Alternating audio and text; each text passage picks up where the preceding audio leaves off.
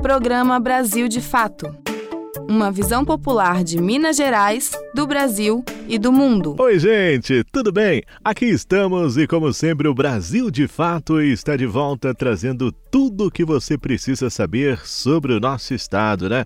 É, assuntos que são notícia a gente conta. E você fica na nossa companhia, como sempre, ouvindo, participando e nos ajudando também a fazer esse programa acontecer. Esse programa que é sempre muito especial.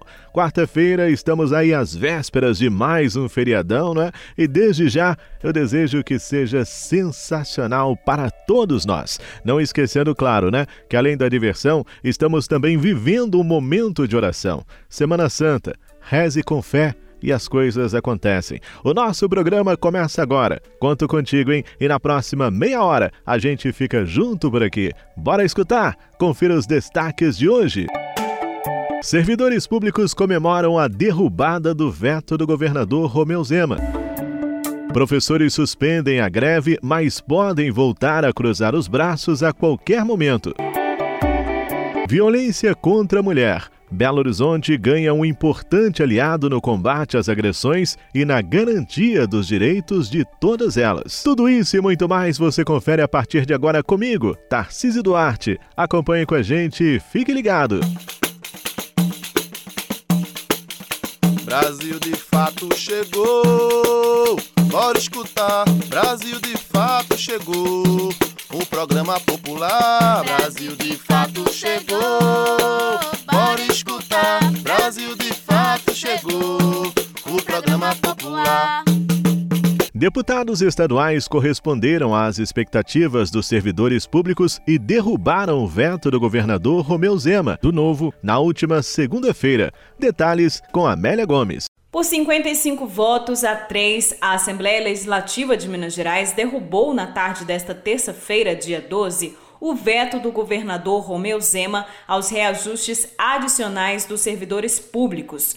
O texto, vetado pelo governo, foi criado e aprovado pela Casa em março e propunha um reajuste adicional além dos 10,06% proposto inicialmente pelo governo, de 14% para os trabalhadores da saúde e da segurança pública e de 33,24% para os trabalhadores da educação. A votação da derrubada do veto de Romeu Zema aconteceu com a casa lotada de trabalhadores da educação que acompanharam o procedimento.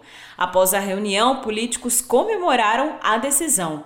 Para o deputado estadual André Quintão, do PT, o resultado da votação demonstra a capacidade da Assembleia de se posicionar ao lado dos interesses dos trabalhadores. Em suas redes sociais, o parlamentar afirmou, aspas, o reajuste salarial é justo e valoriza os profissionais dessas categorias que trabalham na ponta, muitas vezes em condições precárias. Fecha aspas. Em coletiva de imprensa, a deputada estadual Beatriz Cerqueira, também do PT, enfatizou que a Assembleia cumpriu seu dever ao definir pela derrubada do veto. A Assembleia Legislativa cumpriu a Constituição do Estado, fez o seu papel de fiscalização, porque tem dinheiro público, no caso da educação e saúde, inclusive com recursos vinculados. Então, estranho seria se o Poder Legislativo não zelasse e não cuidasse para o cumprimento da Constituição. Com a derrubada do veto de Romeu Zema aos reajustes adicionais aos servidores, o governador tem 48 horas para promulgar os artigos que ele havia vetado. Se não o fizer nesse prazo, a tarefa da promulgação passa a ser da Assembleia Legislativa de Minas Gerais. De Belo Horizonte, da Rádio Brasil de Fato, Amélia Gomes.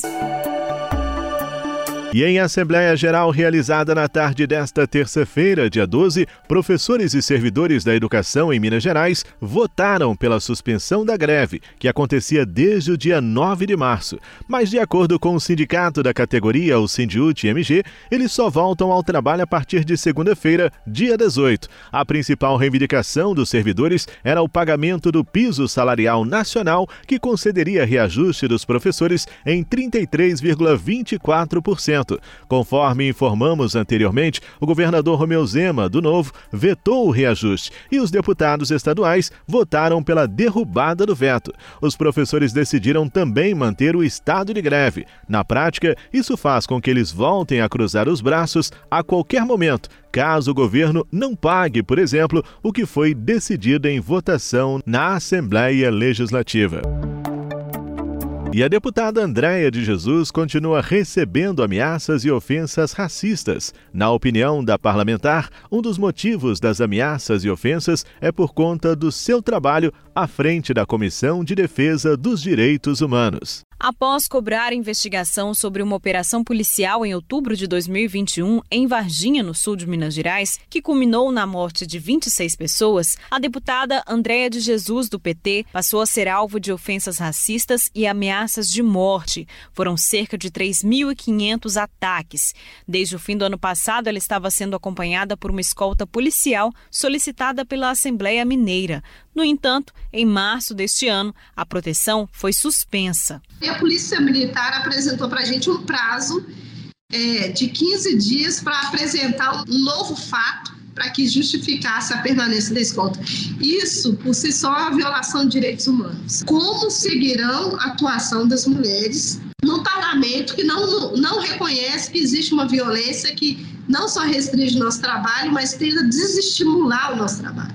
De acordo com a deputada, a alegação da PM para suspender a medida é que as investigações concluíram que o autor das ameaças de morte não reside no Brasil. No entanto, a parlamentar afirma que a Polícia Civil de Minas Gerais identificou o suspeito e ele vive no país. Além disso, após a suspensão da escolta, não só a Andréia, mas também a deputada Leninha, do PT, passou a ser vítima de ataques. As novas ameaças estão sendo investigadas pela Polícia Polícia Federal, já que há suspeitas de estarem ligadas a uma rede nacional de supremacistas. Robson Sávio, presidente da Comissão de Direitos Humanos de Minas Gerais, cobra uma atuação mais contundente do Estado em defesa das parlamentares. Mais do que nunca, é fundamental que o Estado Democrático de Direito garanta a todos os grupos e a todos os seus representantes que possam ter voz e vez em todas as instâncias do Estado. O Conselho Estadual de Defesa dos Direitos Humanos crê que a responsabilidade do Estado é garantir a integridade, a vida, a segurança a todos os cidadãos, principalmente aqueles que, no exercício do mandato parlamentar, estão sempre na defesa dos grupos mais vulneráveis e minoritários. Na avaliação da Macota Marisa Vieira, integrante da União de Negras e Negros pela Igualdade, é preciso que cada vez mais mulheres negras ocupem a política. Eu vejo que o ataque à Andréia é o ataque que todas nós, mulheres pretas, periféricas, de vilas e favelas, sofremos todo santo dia. Eu vejo que para a gente combater esses ataques, a, a, especialmente a nós, mulheres negras, é nos unir. É nos unir contra uma estrutura é, cultural perversa do nosso país. A reportagem entrou em contato com a Polícia Militar de Minas Gerais para saber sobre o caso e aguarda posicionamento da entidade. De Belo Horizonte, da Rádio Brasil de Fato, Amélia Gomes. Programa Brasil de Fato. Essa emissora é parceira da Rádio Brasil de Fato. Uma visão popular do Brasil e do mundo. Temas como política, economia, direitos humanos, cotidiano e cultura, tratados com pluralidade e diversidade. Jornalistas, articulistas e movimentos populares reunidos em um só veículo. Esse é Brasil de Fato conteúdos em texto, áudio e vídeo que informam e contribuem na luta por uma sociedade justa e fraterna. Quer ficar por dentro? Acesse brasildefato.com.br leia e ouça as informações que mais interessam no seu dia. Infelizmente, quase todos os dias a gente fica sabendo de algum tipo de violência sofrido pelas mulheres. E para combater essa situação que acontece cada dia mais, foi criado um lugar onde as mulheres terão a oportunidade de se defender das agressões sofridas e ainda ajudar a punir o agressor. É o que promete a Casa da Mulher Mineira. Acompanhe. Mulheres vítimas de violência agora contam com mais um espaço de apoio. A Casa da Mulher Mineira foi inaugurada em Belo Horizonte com o objetivo de atender mulheres vítimas de violência familiar, doméstica ou sexual. O espaço fica na Avenida Augusto de Lima, 1845, no Barro Preto. Lá podem ser solicitados serviços como medida protetiva, guia para exame de corpo de delito, representação criminal do agressor e ainda a vítima pode pedir acompanhamento da polícia em caso de retirada de móveis e objetos da residência. A instituição também conta com encaminhamento para abrigos, orientação jurídica e psicossocial. O principal objetivo do espaço é garantir o suporte necessário para que a mulher possa romper com o ciclo de violência. A Casa da Mulher Mineira promete também ser referência no incentivo à formação, capacitação profissional e inserção das mulheres em programas sociais. Dados da Delegacia Especializada de Atendimento à Mulher apontam que somente em 2021, Minas Gerais registrou mais de 130 ocorrências de violência contra as mulheres. Repetindo, a Casa da Mulher Mineira fica na Avenida Augusto de Lima, 1845, no Barro Preto. O atendimento é gratuito e funciona por 24 horas. De Belo Horizonte, com reportagem de Ana Carolina Vasconcelos, da Rádio Brasil de Fato, Larissa Costa. Familiares de presos agora terão mais informações com relação aos seus direitos. A novidade será muito importante não só para os familiares, como também para o próprio preso. Quem conta pra gente é o Wallace Oliveira com o objetivo de formar os familiares de pessoas em privação de liberdade para que conheçam e saibam como acessar seus direitos, a Universidade Federal de Minas Gerais promove o curso Cadê os Meus Direitos? As aulas começaram no último dia 6, mas ainda podem ser acessadas. Durante a formação, os familiares vão aprender temas como carceragem superlotada, falta de assistência à saúde e dificuldade de acesso à informação.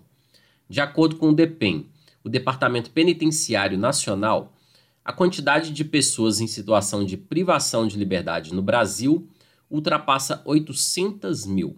Das 1.381 unidades prisionais do país, 997 têm mais de 100% da capacidade ocupada e 276 têm mais de 200% de ocupação.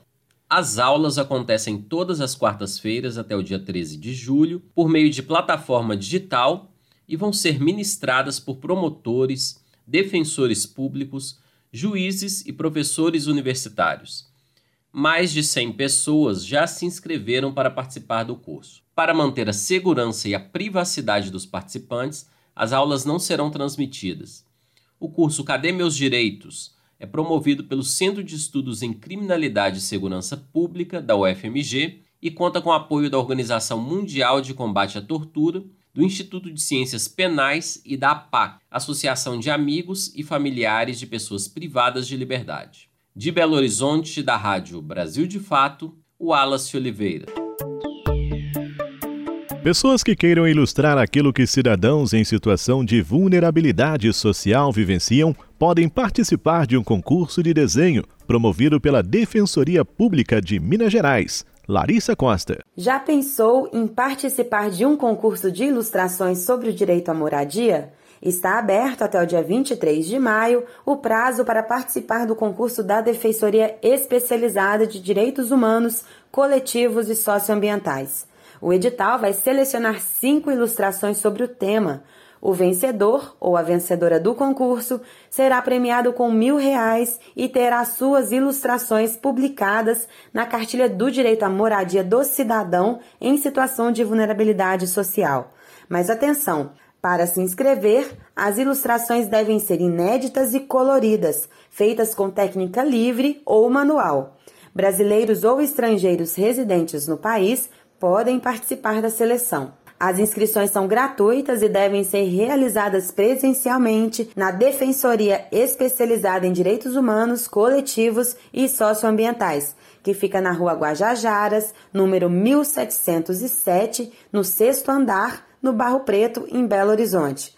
O resultado será divulgado no dia 9 de julho. O edital de convocação do concurso você encontra na versão online desta reportagem no site brasildefatomg.com.br. De Belo Horizonte, da Rádio Brasil de Fato, Larissa Costa.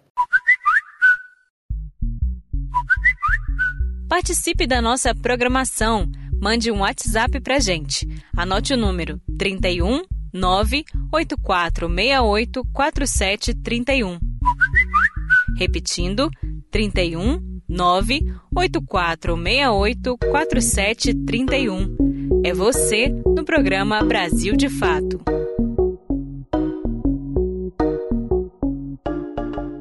Você está ouvindo Programa Brasil de Fato. Se alimentar como um ato político e comida sem veneno? O Armazém do Campo reúne as duas coisas com a agricultura familiar orgânica e agroecológica dos assentamentos da reforma agrária. São várias lojas espalhadas pelo Brasil com produtos do Movimento Sem Terra, MST, além de atividades culturais, cafeteria e almoços coletivos. Encontre o Armazém do Campo mais próximo de você pelas redes sociais e venha. Traga sua família e amigos para conhecer um novo jeito de comer bem. E nós vamos falar agora de um bichinho muito conhecido de todos nós, conhecido como Joaninha. Todo mundo acha bonitinho, mas pouca gente sabe da sua importância para o meio ambiente. Vamos conferir?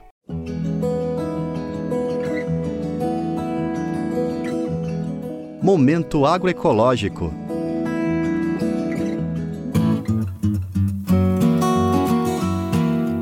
A beleza e a fofura não são as únicas qualidades da joaninha.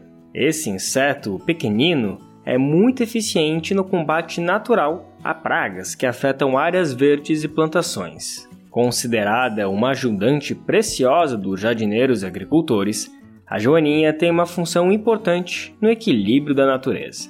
Quem explica é Dani Amaral, diretor de gestão ambiental da Prefeitura Municipal de Belo Horizonte. É um inseto voraz, né, que se alimenta de outros organismos, então ela tem um papel ecológico de fazer essa regulação de outros insetos, né, para se alimentar e, e, desenvolver. E aí por isso que ela tem esse papel também, né, é, do que a gente chama de controle biológico, que ela pode ajudar então a limpar as plantas, deixar um, um, um cultivo mais limpo de forma mais natural. Dani Amaral destaca que, diante de tamanha importância, a Secretaria do Meio Ambiente da Prefeitura de Belo Horizonte, em Minas Gerais, criou a primeira biofábrica de joaninhas do Brasil e já distribuiu mais de 8 mil kits para agricultores. A gente coleta as joaninhas em campo, então nós temos joaninhas na cidade, é, do que estão nos espaços, nas áreas verdes do, do município, a gente traz para dentro do laboratório e, e coloca elas ali em caixas, elas vão reproduzindo, assim que vai Tendo os ovos, a gente separa os ovos, separa as larvas, deixa as larvas desenvolver, depois nós vamos ter novos adultos, e aí a gente vai mantendo esse ciclo. Né? E parte daquela produção a gente libera, né, entrega para as pessoas para elas fazerem o controle em casa também. Se é de pequeno que se aprende, em Piracicaba, interior de São Paulo, as crianças de escolas municipais já conhecem o ciclo de vida das joaninhas e entendem o seu papel ecológico graças ao projeto Joaninhas em Ação, criado pelas pesquisadoras Gelsa Presunto, Tatiana Lopes e Rosibele Nunes. A professora e pesquisadora Gelsa conta como tudo começou. O projeto ele iniciou né, nessa escola piloto. E aí a gente então criou uma, uma estrutura para poder, poder desenvolvê-lo. A gente tinha a atividade com a, a Joaninhas em si, né, a criação da Joaninha, e fizemos a parte lúdica do projeto, que trabalha a parte pedagógica, né? E também o lúdico. Trabalhando jogos, criamos jogos. Junto com as crianças foi criada uma maleta de jogos e essa maleta ela foi itinerante. Isso fascinou demais, encantou tanto as crianças quanto as famílias e os professores. Para a Gelsa, a interação das joaninhas pode ser vista além de aspectos da biodiversidade. Os insetos eles têm uma importância social, econômica, dentro da nossa história enquanto humanidade, fazem parte do nosso imaginário. Então, eles têm uma ligação direta com o nosso modo de vida. Quando a gente respeita, a gente aprende a respeitar o pequeno ser que é esses, são esses pequenos insetos, a gente vai também desenvolvendo esse encanto e aprendendo a respeitar a natureza de uma forma geral. né? A gente defendeu muito isso e conseguiu é, provar que quando houve essa intervenção dentro de uma escola e dentro de várias escolas, esse comportamento de quem estava ali também mudou.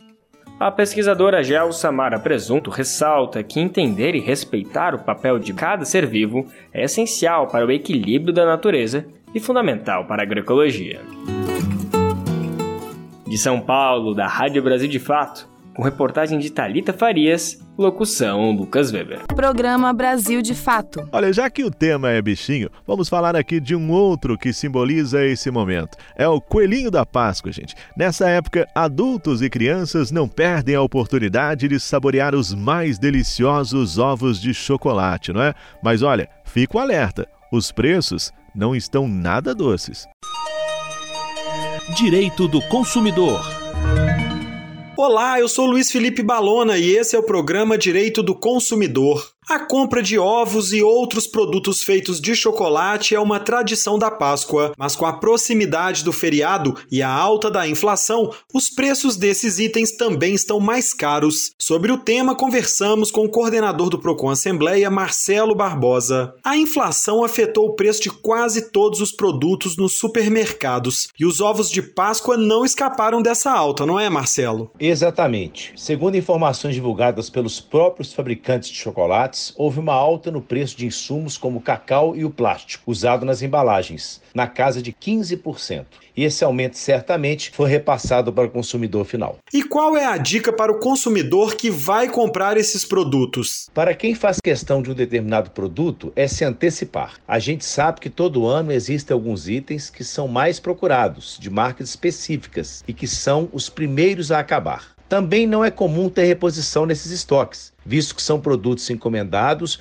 junto à indústria com uma certa antecedência. A compra antecipada também ajuda a evitar a correria e a achar as lojas cheias. E ainda, pesquisar os melhores preços em diferentes estabelecimentos é uma grande dica. Por fim, se for possível, substitua os ovos por algumas caixas de chocolate que você estará presenteando da mesma forma por um preço mais barato. Então, Marcelo, também existe alternativa para quem quer presentear sem gastar tanto, não é mesmo? Com certeza. Como eu falei anteriormente, a gente sabe que os preços dos ovos de chocolate são mais elevados. Então, uma solução para gastar menos são as caixas de bombom, que ganharam espaço nos últimos anos e vem se destacando também no mix de produtos que as marcas oferecem na Páscoa. Isso porque uma caixa de bombons, por exemplo, pode custar um terço do ovo de chocolate mais barato. Além de ser possível encontrar promoções também nas barras de chocolates e outros kits para presente. E com o dólar nas alturas, outra dica importante também é a aquisição de produtos nacionais, visto que certamente estarão com preços mais atrativos do que que os produtos importados. Conversamos com o coordenador do Procon Assembleia, Marcelo Barbosa. Para ouvir novamente esse conteúdo, basta acessar a lmg.gov.br barra rádio da Assembleia Legislativa em Belo Horizonte, Luiz Felipe Balona. E aproveitando que estamos ainda falando de Páscoa, nós trouxemos hoje uma receita incrível para o seu almoço especial. Acompanhe com a gente comida de verdade. Olá, gente, tudo bem? Eu sou Taiguara Ribeiro, jornalista, e vou ensinar uma receita de sardinha assada. Você vai precisar de um quilo de sardinha, se for da pequena, melhor. Duas cebolas médias, dois tomates, três colheres de sopa de coentro picado. Se preferir, pode substituir por cheiro verde ou salsinha. Quatro colheres de sopa de azeite oliva, três colheres de sopa de vinagre, uma colher de sopa de suco de limão, sal a gosto e pimenta do reino moída na hora também a gosto. Depois de reunir todos os ingredientes, vamos ao modo de preparo. Em uma assadeira, coloque metade do azeite de oliva, as cebolas e tomates cortados em rodelas, o coentro picado, o sal e a pimenta do reino. Misture muito bem. Arrume as sardinhas na assadeira de modo que fique um pouco do tempero por cima delas. Depois coloque por cima das sardinhas a outra metade do azeite, o vinagre e o limão. Cubra tudo com papel alumínio e leve ao forno médio, já pré-aquecido por cerca de 15 minutos. Retire o papel alumínio e deixe dourar por mais uns 10 minutos. E está pronto. Programa Brasil de Fato uma visão popular de Minas Gerais, do Brasil e do mundo. Você perdeu o horário do nosso jornal e não conseguiu ouvir no rádio? Não tem problema, é só baixar um aplicativo de podcast no seu celular, como o Spotify ou o Anchor, e ouvir o nosso programa a qualquer momento. Em qualquer agregador ou plataforma de podcast, basta digitar Programa Brasil de Fato MG. Ouça, se inscreva e compartilhe. Todas as sextas-feiras tem edição impressa do Jornal Brasil de Fato com análise diferenciada sobre os fatos, denúncias que interessam ao povo mineiro, dicas culturais e, claro, o seu esporte semanal. A edição impressa é distribuída gratuitamente em diversos pontos de Belo Horizonte e região metropolitana, como estações do metrô e do MOVE, e também chega em várias cidades mineiras. Jornal Brasil de Fato, uma visão popular de Minas Gerais, do Brasil e do mundo. E hoje o quadro Amiga da Saúde vai falar do café. Esse nosso grande companheiro, né? Esse amigo de todas as horas. Mas afinal de contas, criança pode ou não pode tomar café? Quem tira essa dúvida é a Sofia Barbosa. Amiga da Saúde. Olá, ouvintes! Hoje nós vamos responder a pergunta da Priscila Ribeiro, que tem 29 anos e é promotora de eventos. Ela mandou o seguinte: minha filha de dois anos adora café. Pode fazer algum mal? O pessoal, apesar de ser muito presente na cultura e na alimentação de nós brasileiros, o café ele não deve ser consumido por crianças menores de 6 anos. Isso porque ele tem um efeito estimulante, então ele pode prejudicar o sono das crianças. Mesmo para as maiores de 6 anos, se ele for usado em excesso, o que, que é isso, né? Seria mais do que uma xícara por dia, ele pode causar insônia, agitação e até irritabilidade. Além disso, ele também pode atrapalhar a absorção de ferro, cálcio e vitamina C dos alimentos. Por isso, gente, a gente deve evitar tomar café após o almoço ou jantar. O café não é um vilão de forma alguma, né? Ele traz benefícios também. Um deles é ajudar, por exemplo, a manter a criança mais alerta durante a realização das tarefas de casa. Então, é uma bebida que traz benefícios, mas que precisa ser usada na medida certa e na idade adequada. Espero ter ajudado. Se você tem alguma dúvida sobre saúde e vida saudável, manda um zap para mim. O número é 31 98468 4731. Repetindo, 31 98468 4731. Eu sou Sofia Barbosa. Um abraço e até a próxima.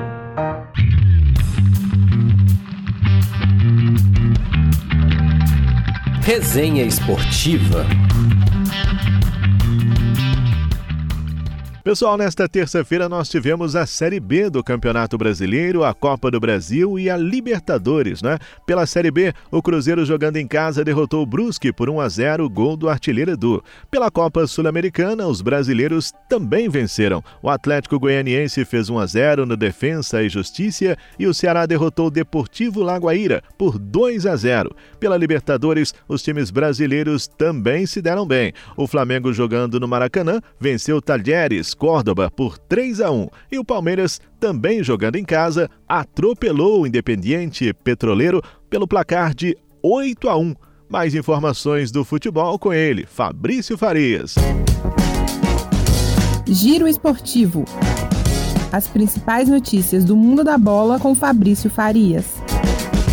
Salve, salve, meu caro ouvinte, minha cara ouvinte do nosso Giro Esportivo. A quarta-feira vem com Taça Libertadores da América e também Copa Sul-Americana e, claro, com equipes brasileiras em campo para você, torcedor, e para você, torcedora, poder acompanhar na noite de hoje. E às 9 horas da noite teremos uma equipe brasileira já entrando em campo o Fortaleza vai a Buenos Aires enfrentar o tradicionalíssimo River Plate, tetracampeão da Copa Libertadores da América, no estádio Monumental de Núñez, em Buenos Aires. Fortaleza, que joga sua primeira Libertadores da América, perdeu o primeiro jogo em casa para os chilenos do Colo-Colo e tem aí a difícil missão de tentar conseguir a recuperação lá na Argentina, jogando contra o tetracampeão River Plate. Às 9 horas da noite também teremos o clássico mineiro, Atlético contra América. É esse confronto aí, esse clássico do futebol de Minas Gerais, agora numa competição internacional pela primeira vez, valendo aí pela fase de grupos da Copa Libertadores, grupo D, o Atlético tenta reafirmar a sua condição de favorito a uma das vagas, com mais uma vitória e somando aí mais três pontos, e o Coelhão busca recuperar da derrota sofrida na última semana para a equipe do Independente Del Valle. É isso mesmo, nove horas da noite também, os três brasileiros então jogando aí às nove horas da noite, né? Teremos o Corinthians, o Corinthians recebendo os colombianos do Deportivo Cali, Deportivo Cali que venceu o primeiro jogo em cima do Boca Juniors por 2 a 0 lá na Colômbia e o Corinthians perdeu pelo mesmo placar para o Always Ready da Bolívia. O Timão agora tenta recuperar na Copa Libertadores, vindo aí no embalo da vitória na estreia do Campeonato Brasileiro contra o Botafogo no Rio de Janeiro. Outras partidas pela Copa Libertadores da América, Colo-Colo e Alianza Lima em Santiago às 7 horas da noite, também às 7 horas o Libertar recebendo Caracas da Venezuela em Assunção. Às 21 horas, o Nacional do Uruguai recebe o Estudiantes em Montevideo e o Del Valle recebe o Tolima às 11 horas da noite lá no Equador. Esse confronto aí pelo grupo B, o mesmo grupo de Atlético e de América. Temos também brasileiros pela Copa Sul-Americana, 7h15 da noite. O Goiás vai também a Buenos Aires enfrentar o Racing Clube. Já o Santos recebe a Universidade Católica do Equador às 7h15 e o Fluminense vai à Colômbia enfrentar o Júnior de Barranquilha às 9 nove e meia da noite. Eu vou ficando por aqui, desejando a todos vocês uma ótima noite de competições pela Libertadores e também pela Copa Sul-Americana. Muita emoção para você, torcedor, e para você, torcedor. A gente se vê na semana que vem. Um bom feriado de Semana Santa a todos. De Belo Horizonte, para a Rádio Brasil de Fato, Fabrício Farias. E nós vamos ficando por aqui. O programa de hoje teve apresentação, roteiro e trabalhos técnicos de Tarcísio Duarte. A coordenação é de Amélia Gomes. A produção é da equipe de jornalismo do Brasil de Fato. Olha, nós desejamos a você uma feliz Páscoa, com muita alegria, encontros, reencontros, né? E claro, muita saúde para todo mundo. Que Deus esteja presente em cada momento da sua vida e que você possa, a cada dia, ter pelo menos um motivo para comemorar e agradecer. É o que eu desejo a você de coração. Tá legal? Um grande abraço e até a próxima! Você ouviu o programa Brasil de Fato Minas Gerais. Siga sintonizado com a gente, basta digitar Brasil de Fato MG em qualquer plataforma de podcast. Acompanhe mais notícias no site brasildefatomg.com.br.